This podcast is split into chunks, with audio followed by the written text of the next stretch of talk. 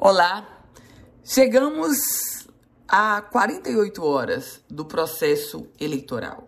Domingo, vamos às urnas.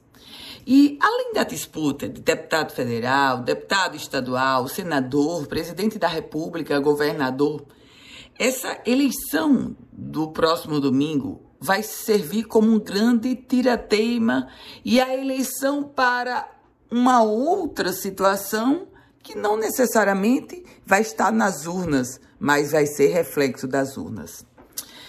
Meus caros ouvintes, vocês observaram as grandes distorções, as grandes diferenças entre os institutos de pesquisa sobre a mesma o mesmo fato, ou seja, diferentes números e números bem diferentes sobre a eleição para o Rio Grande do Norte. Não só para deputado estadual, para deputado federal, mas sobretudo para senador. O pleito desse domingo vai ser também uma eleição para Instituto de Pesquisa. Credenciar poucos, descredenciar muitos. O resultado das urnas vai trazer necessariamente essa sentença.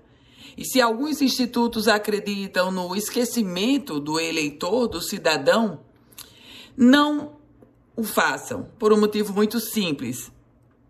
A internet tem memória.